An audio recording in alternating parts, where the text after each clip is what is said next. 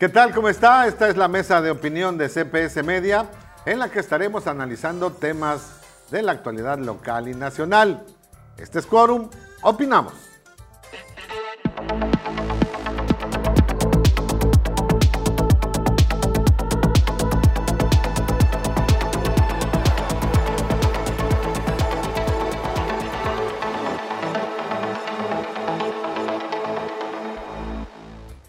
Hola, ¿cómo estás? Muy buenas noches, bienvenido. Soy Hugo Lin y te doy de nueva cuenta la bienvenida a esta emisión de Quórum. Hoy en jueves estamos cambiando de día, estamos estrenando día de la semana y muy posiblemente algún nuevo auditorio, algún televidente, radio escucha que nos esté escuchando por primera vez. Gracias por acompañarnos en esta la mesa de opinión de CPS Media.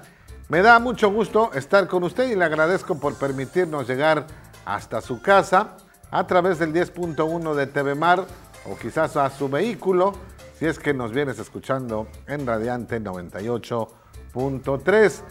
Lo sabes y si no te lo explico, aquí vamos a abordar, aquí platicamos los asuntos de gran impacto que son parte de nuestra realidad en Vallarta, Valle de Banderas, la región, en el país y a veces también en el mundo, porque también a veces tratamos temas internacionales. Saludo esta vez a mis compañeros Rodrigo, Rodrigo López de Cerrillán. Acá de este lado, ¿qué tal amigo? ¿Cómo estás? Aquí estamos con el gusto de un nuevo quórum, un nuevo día. Ahora los jueves estaremos a partir de las 22 horas eh, con la repetición el fin de semana y en estos días de, cierre de la presencia de las corcholatas en el puerto. Ya en los próximos días habrán estado todos los aspirantes morenistas en la región. La verdad que sí, vamos a platicar de ese tema durante esta emisión. Y saludo también a Roberto Almaguer. Mi Robert. ¿Cómo estás, hermano? Es un honor, como siempre, y un placer. Buenas noches, buenas noches a todos. Así es, mi Robert. Bienvenido. A él lo ve todos los días en el Noticiero de la Noche y a Rodrigo en el Noticiero de la Mañana. Así es que ya estamos tres a este lado de la mesa y a la espera de su llegada para completar el quórum. Te invito a que expreses tu opinión y para ello pongo a tu disposición nuestro número celular, el 322 1177 255. Ya lo sabes, recibimos tus mensajes por WhatsApp, por WhatsApp o por Telegram si así lo prefieres, o también en las redes sociales. Estamos completamente en vivo a través del Facebook, en YouTube y Twitter. En estas tres plataformas nos encuentras como CPS Noticias Puerto Vallarta. Vamos pues a iniciar con eh, los temas que ya, ya están preparados para este día, pero antes de ello, Roberto Rodrigo, nada más quisiera ah, hacer mención de que hoy, hoy es jueves 13 de julio, y lo digo porque es posible que tú pudieras estar viéndonos en sábado. Hoy jueves 13, hace escasamente una hora, a las 5.35, perdón, hace algunas horas, pero, pero pocas, a las 5.35 de la tarde, falleció don Jorge Berry. Ayer se reportó en estado muy grave, tuvo un accidente cerebrovascular, posteriormente tuvo pues muerte cerebral, permanecía con vida debido a que estaba conectado pues a los aparatos. Sus hijos se trasladaron a Puerto Vallarta y, ellos tenían una instrucción previa de su padre de que si eso llegara a ocurrir, pues lo desconectaran. Lo desconectaron hoy en la tarde, te digo, por ahí de las 5.35 de la tarde.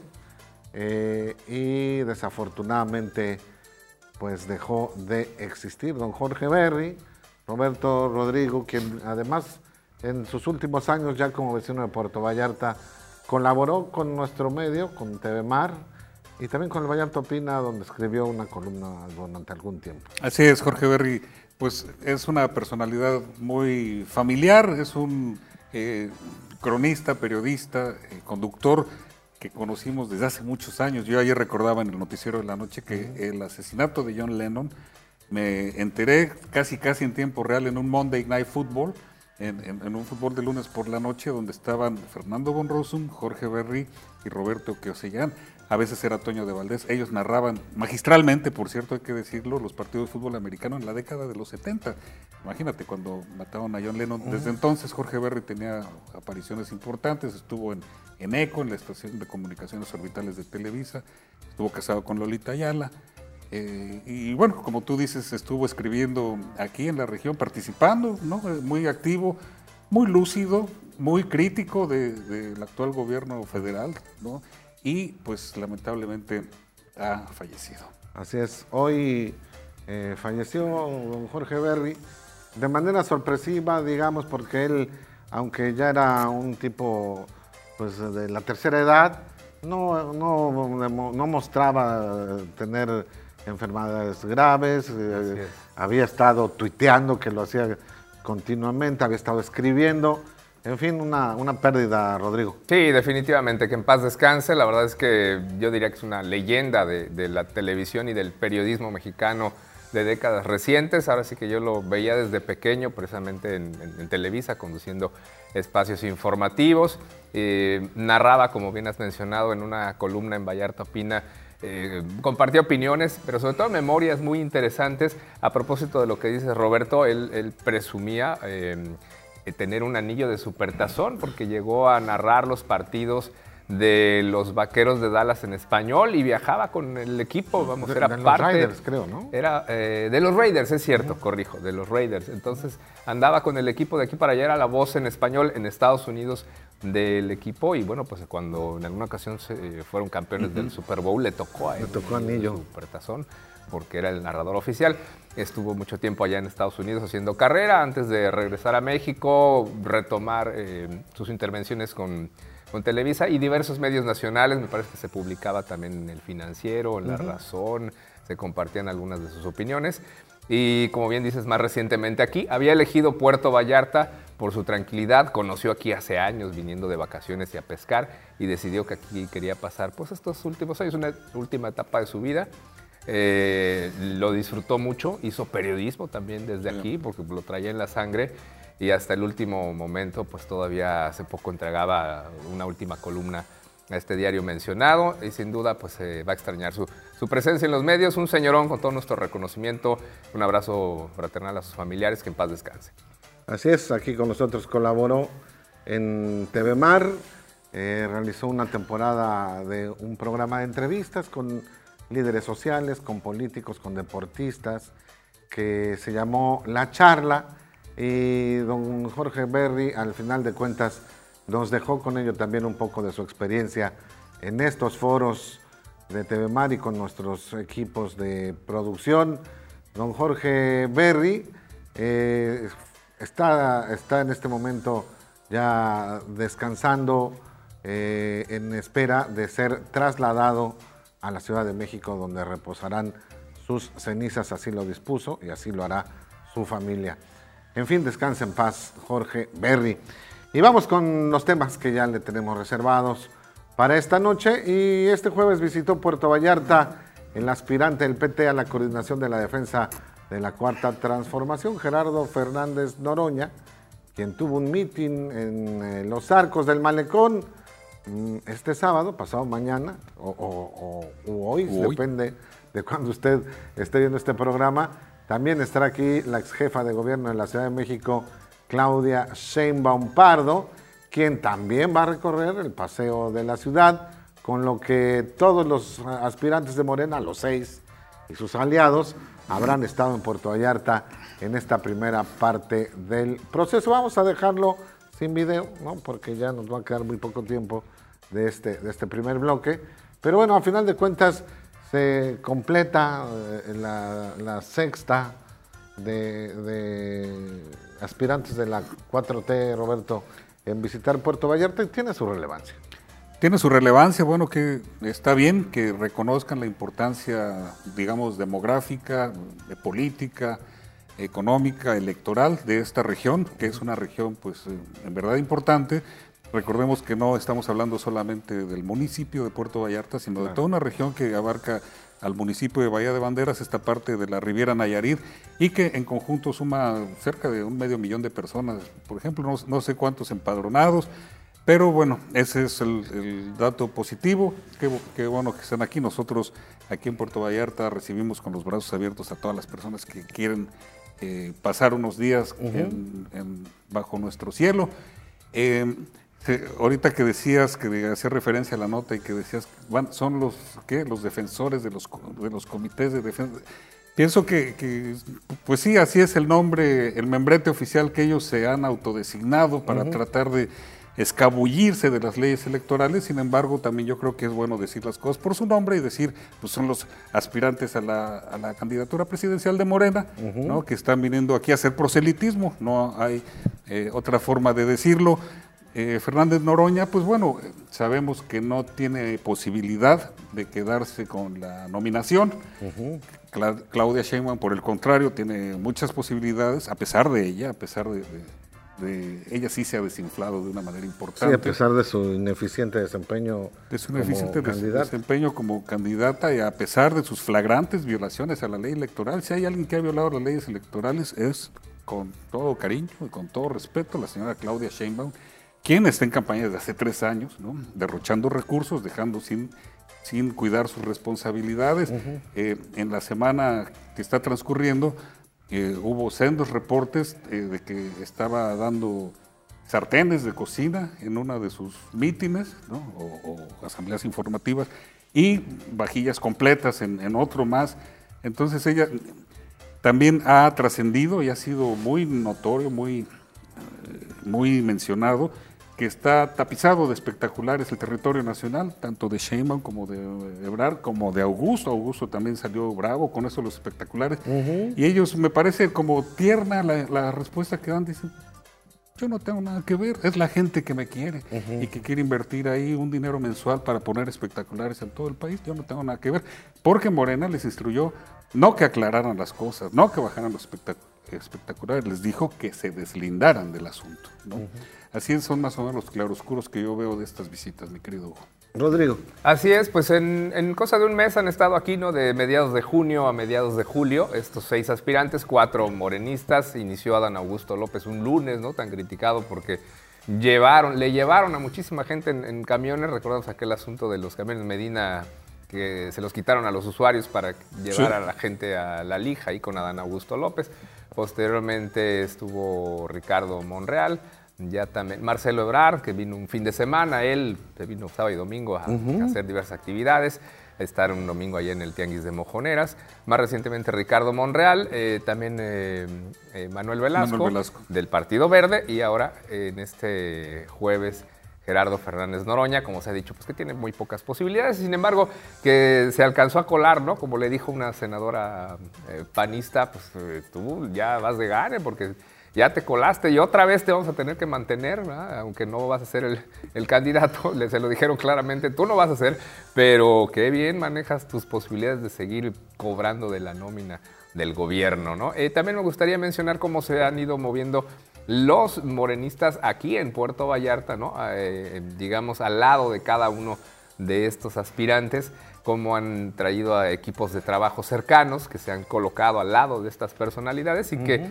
al final quien resulte ganador pues van a sentirse en primera fila rumbo a esas aspiraciones a la candidatura aquí en Puerto Vallarta o a otros cargos, ¿no? Así, tanto regidores como funcionarios que han estado apoyando, ya sea a Claudia Sheinbaum, a Marcelo, a Dan Augusto, eh, en menor medida a los otros, ¿no? A Monreal o a Noroña o a Velasco, pero que también han tenido equipos de apoyo que algo buscan, ¿no? Ubicarse en cierto modo en la fila, tratando de, ver si acaso su aspirante llegara al final a ver qué les toca. Así es.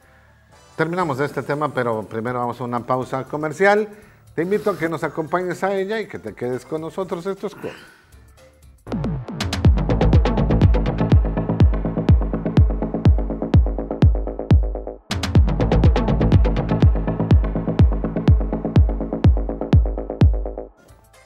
Ya estamos de regreso aquí en Quorum. Te agradezco por continuar con nosotros a través de nuestras frecuencias en la radio, en el 98.3 en Radiante y también en TV Mar en el canal 10.1.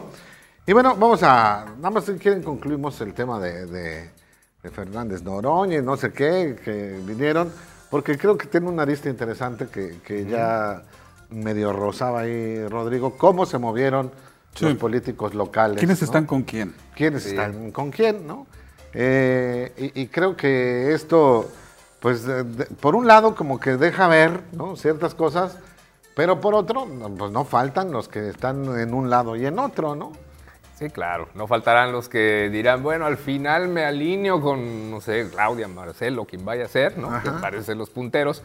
Y eh, saldrán, dejarán finalmente a sus aspirantes por la paz, ¿no? A, Ricardo Monreal, a, a, Dan Augusto. ¿Tú tienes, este, Rodrigo, eh, una, una, idea de de quiénes están con quién, de las personalidades relevantes políticamente aquí. Pues no, no necesariamente solo quienes han estado reenviando algunas invitaciones, pero han sido sobre todo regidores morenistas. Por ejemplo, la regidora Carla Esparza está al 100% con Claudia Sheinbaum.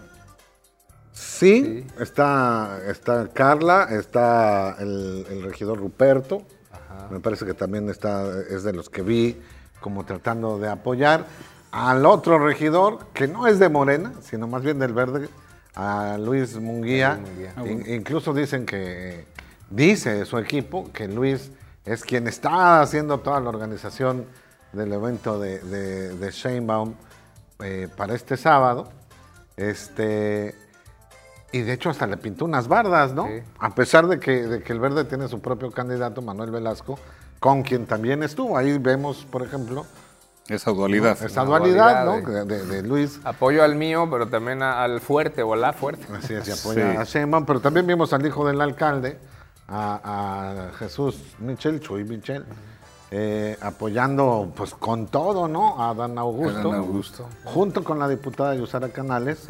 Pero también lo vimos pegado, o queriendo estar como pegado, de Marcelo Ebrard, ¿no? O sea, también. Rafael Llerena. Eh, apostándole a los Estuvo con Adán Augusto. Con Adán Augusto, sí. Rafael Llerena estuvo con Adán Augusto, pero también están convocando por medio de la CTM al meeting con, con, bueno, a la reunión informativa de Sheinbaum. Y unos días antes Yerena estuvo con Teresita Marmolejo dándole, tomándole la protesta como sí, dándole respiración artificial. Sí, varios están así como que con doble, doble, triple camiseta, ¿verdad? A ver con, cuál, con, cuál, me quedo. A ver cuál pega. Esta es la que tengo que mostrar, pero acá tengo otra y si hace falta, tenemos la otra. Y vimos a Tito Yerena acompañando a Gerardo Fernández, Noroña, ¿no? Tito Llerena que... Porque está militando en el, Pues ahora está militando en el PT, Ha militado como en cualquier cantidad de partidos y también en el PT. Y también Sus grandes páginas fueron en el PRI. Sí, claro, bueno, es un Llerena a final de cuentas, ¿no? Sí, sí, sí. O sea, no, no, no, no es una casualidad que toda su vida política importante, pues la hizo con el PRI. Claro.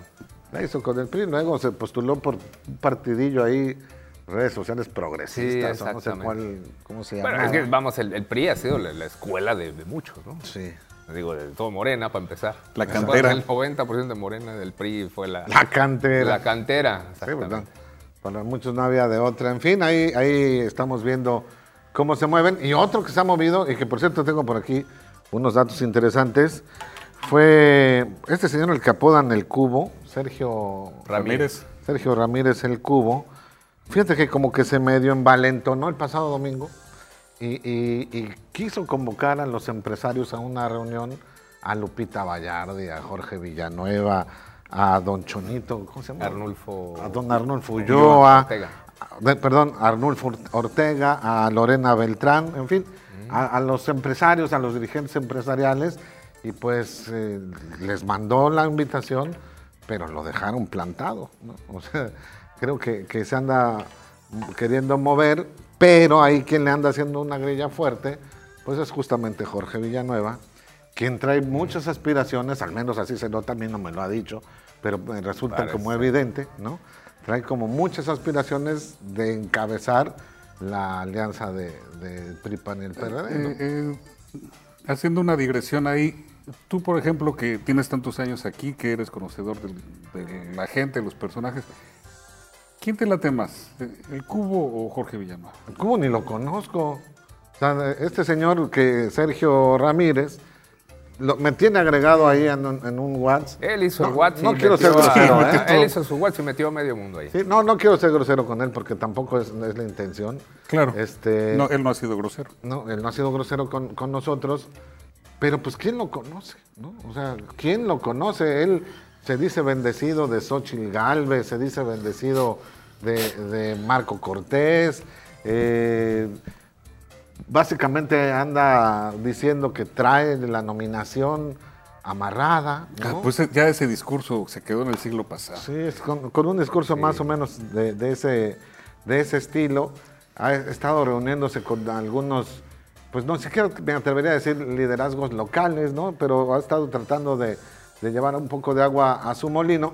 Y ha estado don Jorge Villanueva, que, pues es un vallartense adoptado, pero ya muy arraigado, ¿no? Es todo un vallartense y Además es una persona como muy comprometida y como muy conocedora de los problemas de Vallarta, ¿no? Siempre, siempre que hay alguna situación eh, relevante, pues él tiene una opinión o una participación eh, sensata y apropiada, creo yo. Yo no, no veo, y, y, perdón por la inmadurez, pero no veo con malos ojos un Jorge Villanueva postulándose para, Claro, me parece que ha adquirido un, liderazgo, ¿no? que se ha ganado a pulso. es un empresario destacado, fue diputado federal. Claro, ya, ya tiene una, experiencia política y recientemente con este movimiento en defensa del INE, que es un movimiento ciudadano que, en el que participan muchas personas, también empresarios, pues él también ha llevado la, voz cantante en, en, ese tema. También él tiene grupos de, de WhatsApp, al menos uno en el que estoy, precisamente se llama En Defensa del INE y donde, bueno, comparte mucha información y me parece que sí se ha ganado ese liderazgo. Es una posibilidad y creo que habría que ver quién, quién más está en la baraja. No identifico a otros, pero creo que sería una carta fuerte, digamos, para enfrentar al morenismo aquí en Puerto Vallarta. Sí, muy posiblemente sí. Eh, ahora que recordar, Jorge Villanueva fue presidente de la Asociación de Empresarios de Bahía de Banderas. Creo que estuvo dos periodos sí, dos al frente de la Asociación de Empresarios.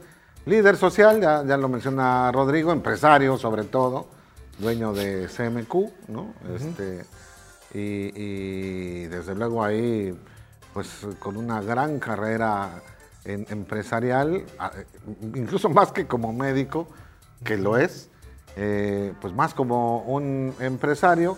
Entonces, regresando a tu pregunta, yo diría, bueno, ¿quién es eh, el señor Cubo, ¿no? Sergio Ramírez? ¿Y quién es Jorge Villanueva? Totalmente. Es que es Jorge Villana. Vamos a ver eh, si se termina por consolidar aquí la, misma alianza que se está buscando con el, con el PAN, con, el que parece que, que, va en PRD, pero al menos el, PRI y el, PAN que sí han mantenido, todo indica que se podría tener va en ese camino, ¿no? una alianza aquí para Puerto Vallarta. Entonces vamos a ver qué, cartas puede mostrar el, PAN, gente que, que, tenga trayectoria ahí y en un momento dado a ver qué método eligen para que las y los vallartenses podamos quizá participar en la elección de ese Yo creo que en este hipotético candidato opositor. Rodrigo, eh, el PRI, el PAN, el PRD son como eh, insustanciales, o sea, va a ser importante como lo que está sucediendo con Xochitl Gálvez.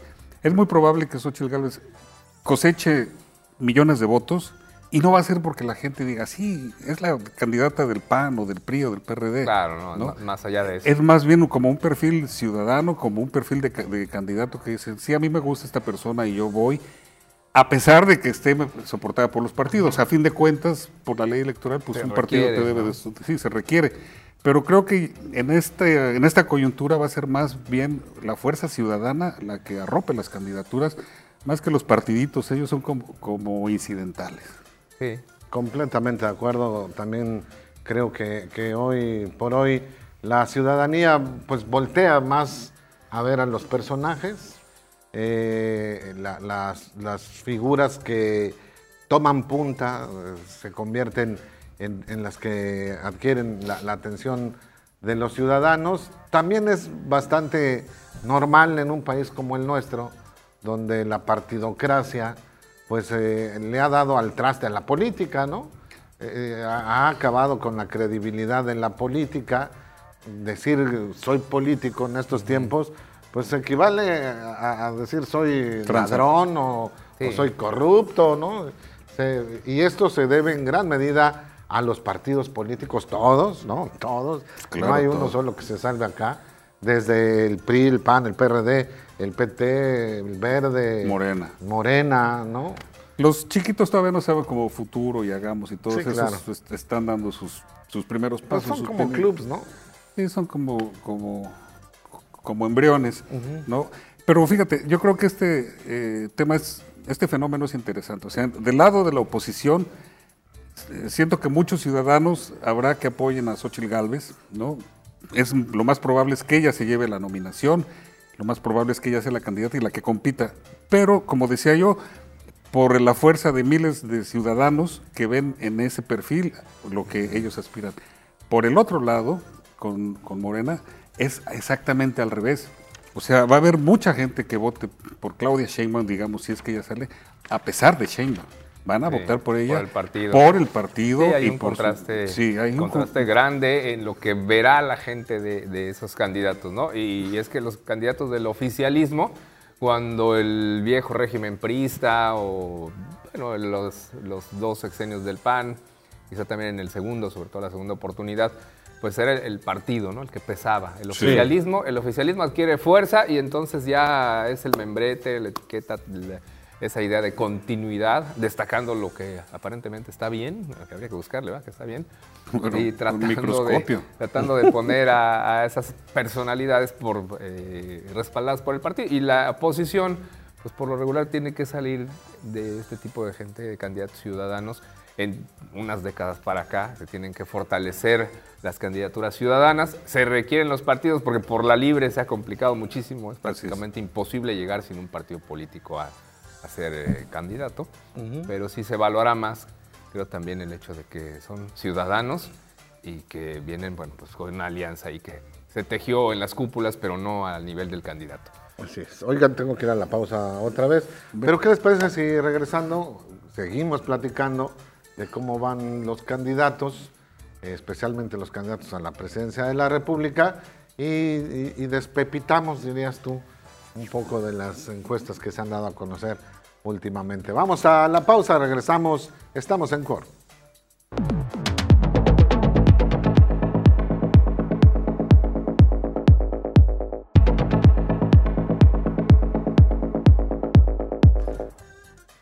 Ya estamos de regreso aquí a Quorum. Muchas gracias por continuar con nosotros en eh, este programa. Te recuerdo que tenemos un número telefónico, es el 322 11 77 255.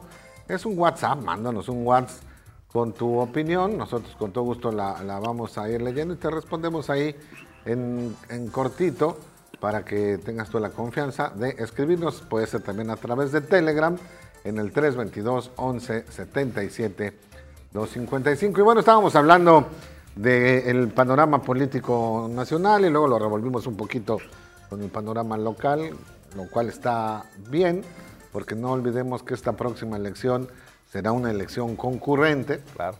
Eh, especialmente para el estado de Jalisco. Creo que son nueve entidades, por ahí habrá que aclararlo, las que tenemos elecciones concurrentes. Este, vamos a elegir gobernador, vamos a elegir presidentes municipales, diputados locales y vamos a elegir senadores, vamos a elegir diputados federales y presidente de la República. Y presidente de la República. Entonces viene una elección muy grandota, ¿no? De estas que atraviesan eh, todo el interés eh, ciudadano y, pues desde luego que vienen las revolturas. tengo yo la impresión como que esta va a ser una elección en la que vamos a tener, y lo voy a poner entre comillas, pocos candidatos, ¿no? Pocos candidatos. Es muy probable que la, que la alianza de Morena, bueno, no es muy probable, Morena irá en alianza con tres partidos, ¿no? Y, esos tres partidos tendrán un solo candidato. A lo mejor es Claudia Sheinbaum, a lo mejor es Marcelo Ebrard, ¿no? y párale de contar. Y párale de contar. Y luego, la oposición, eh, por lo pronto, pues son también tres partidos políticos, PRI, PAN, PRD, que tendrán un solo candidato o candidata. Muy probablemente sea Xochitl Galvez, porque creo que todos los demás se han desdibujado por completo. Está por verse qué papel juega el movimiento ciudadano, si finalmente se suma o no, y si va a aportar una figura que haga ahí algún ruidillo, se ve complicado, pero pensando en algún se ve complicado. algún regio que son los que están ahí en la fila o alguna otra figura pues ya Alfaro no va ya Alfaro dijo no alguna otra figura que, quite votos a, los dos pues son, son tres personas las que podrían caerle. Dante Delgado Luis Donaldo Colosio Jr. y Samuel García por Movimiento Ciudadano. Ninguno de ellos por sí solos tiene oportunidad de nada. O sea Movimiento Ciudadano como partido solo no tiene oportunidad de nada. Lo único que podría ser digamos, con importancia histórica, es sumarse a la oposición para fortalecerla contra Morena. ¿Qué es el llamado que, hizo Alfaro? Y ya, me estoy, ya veo mi productor así diciendo, ay, estos nos están cambiando el guion para todos lados, porque este es un tema que tenemos un poquito más adelante. Bueno, ¿qué les parece si mejor nos vamos con el guion? En, orden. Y dejamos el, el, tema de Alfaro y el MC para, la siguiente, para el siguiente bloque. Y por lo pronto vamos a ver lo que está pasando con Claudia Sheinbaum y Xochitl Galvez, quienes encabezan las preferencias electorales para abanderar a Morena, la Sheinbaum, y desde luego Xochitl a la alianza opositora. Según una reciente encuesta de la empresa Massive Caller, elaborada pues apenas ayer, ¿no? Ayer, 12. 12 de julio, la diferencia entre la morenista y la panista es de apenas cuatro puntos. Y ojo, Claudia Sheinbaum tiene cuando menos cinco años en campaña, ¿no? O cuatro, ¿cuántos se te antojan? Bueno, sí, sí, sí, campaña, campaña.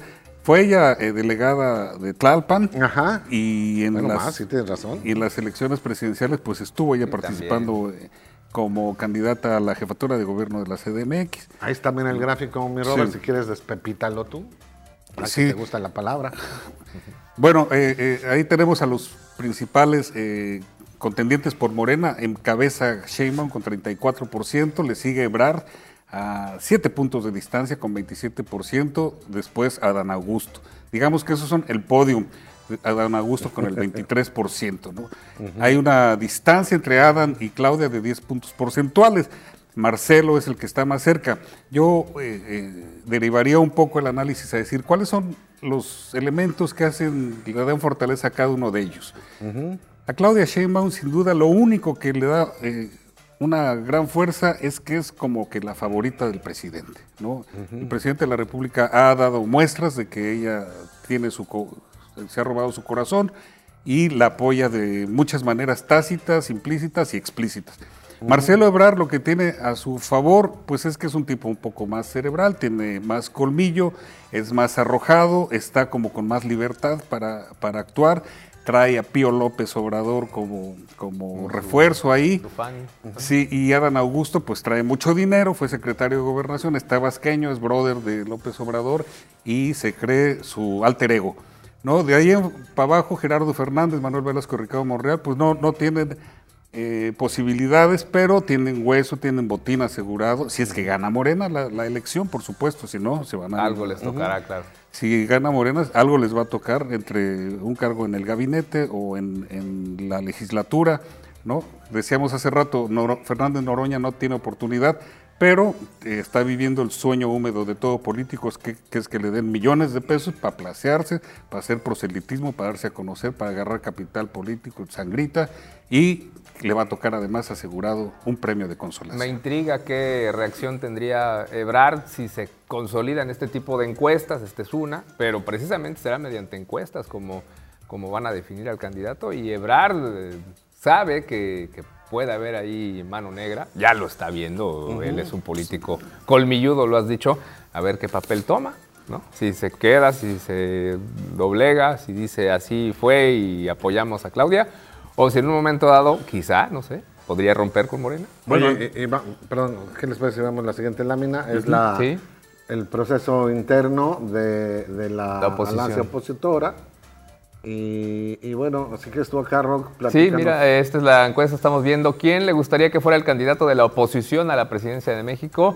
Aparece Xochitl Galvez, identificada con el PAN, claro, con 39.7%. En un lejano segundo lugar, Santiago Krill con 17.8% y luego Enrique de la Madrid, Prista con 16.7%. Son los tres primeros lugares. Vaya distancia entre Xochitl y Santiago de, a ver, ayúdenme porque no soy tan rápido en las cuentas, del 17 al 39 son cuántos? No, sí, sí, es una buena, es más del doble. Más del doble, ¿verdad? Sí, sí, es más del doble de distancia. y, y la verdad es que en poco tiempo, todavía. Sí, porque Xochitl tiene apenas unas semanas que despuntó, En, el, que Hace dos, en el dos semanas y media. Xochitl Galvez fue de 0 a 100 en 5 segundos. Lo que tú decías hace un momento, Claudia Sheinbaum tiene años y además haciendo proselitismo para esta candidatura, tiene por lo menos tres años siendo jefa de gobierno de la capital de la República, con los recursos que eso le provee, con el foro que eso le provee, con las preferencias del apapacho López Obrador, y ha llegado a una distancia eh, eh, muy, muy cercana a la de Xochitl Pareciera que está en el techo, ¿no? O sea... Eh, sí, ya no va que, es difícil que llegue a que más. Ya no se ve que a dónde más puede llegar. Definitivamente. Y tenemos careos, ¿no? A ver, productor, sí, entre uno y otro. De una vez vamos viendo. Dice, esta dice, en el año 2024 habrá elecciones para elegir al próximo presidente de México.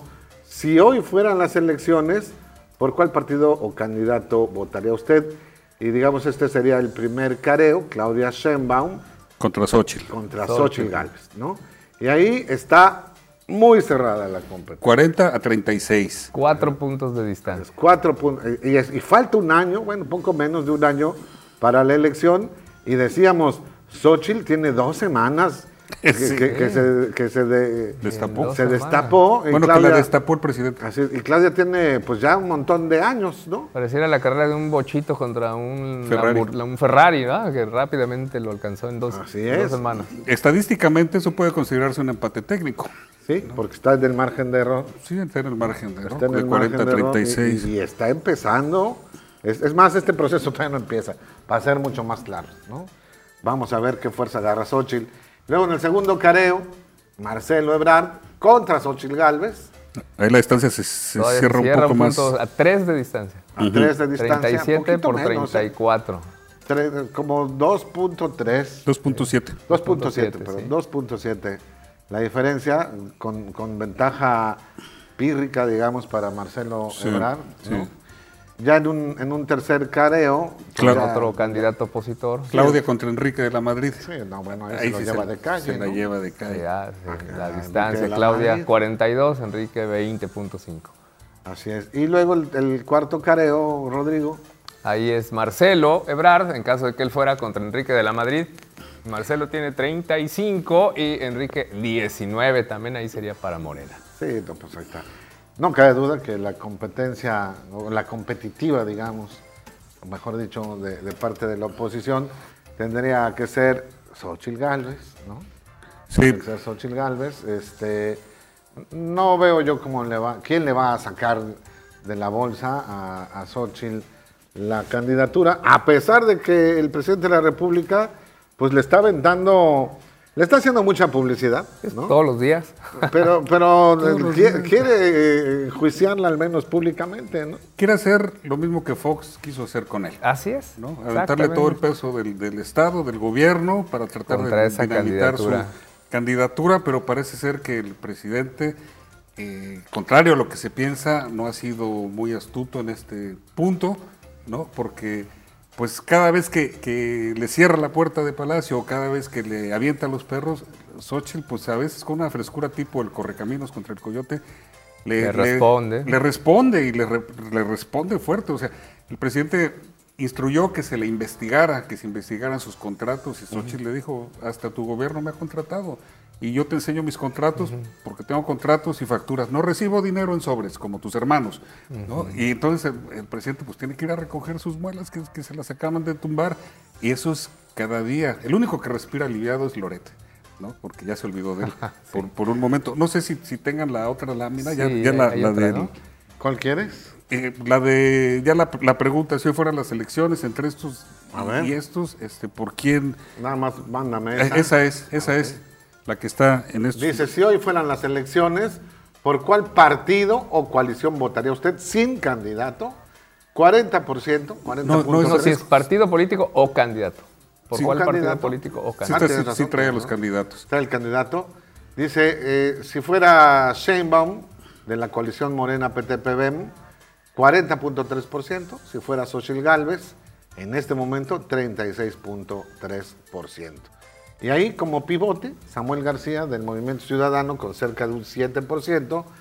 Si a estos dos Si el MC... Y, además, mira, subrayemos el aún no decide un 11% que sería eh, definitorio. O sea, lo contrario de Johnny Walker, nada está escrito. Con que una parte de ese 11%, digamos, lo convenciera Xochitl, pues tendría lo necesario. Sí, ahí está. Bueno, pues interesante cómo está cerrando esta semana. Vamos a ir a la pausa, tenemos más aquí en Coro.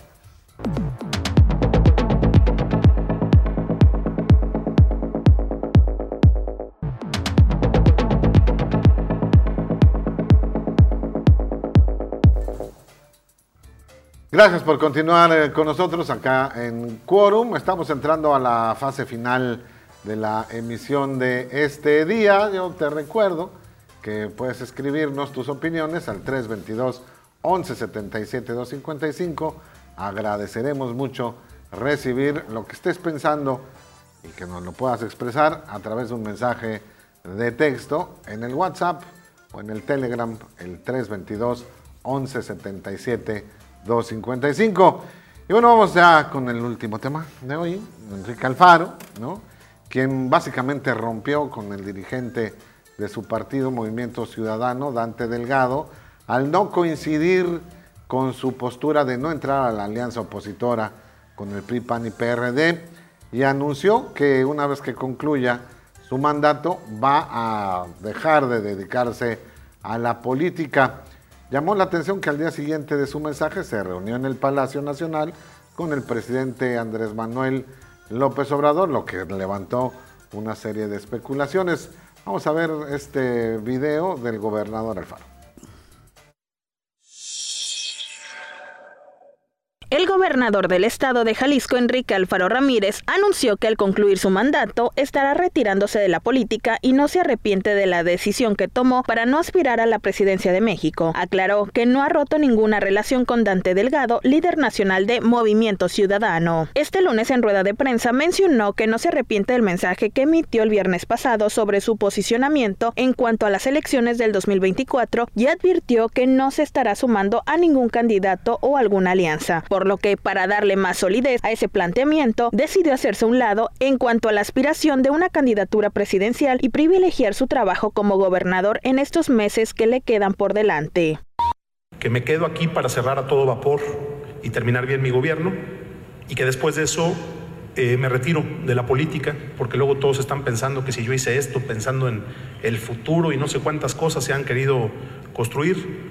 Yo hice esto por una decisión personal, después de haber alcanzado eh, mi objetivo profesional como gobernador del Estado, también creo que a los 50 años estoy en condiciones de iniciar una nueva etapa, un nuevo proyecto. Dijo ser un mexicano libre y no depende de ninguna burocracia partidista y su futuro no va a depender de las decisiones o de las omisiones. Nos quedamos con un pedacito nada más de esta nota para un poco de contexto. Pero bueno, Alfaro, ¿cómo lo ves, mi Robert? Pues bueno, lo, veo como congruente con lo que ha sido siempre. Es eh, una persona como de decisiones, de decisiones eh, firmes, es de mecha corta, es arrebatado.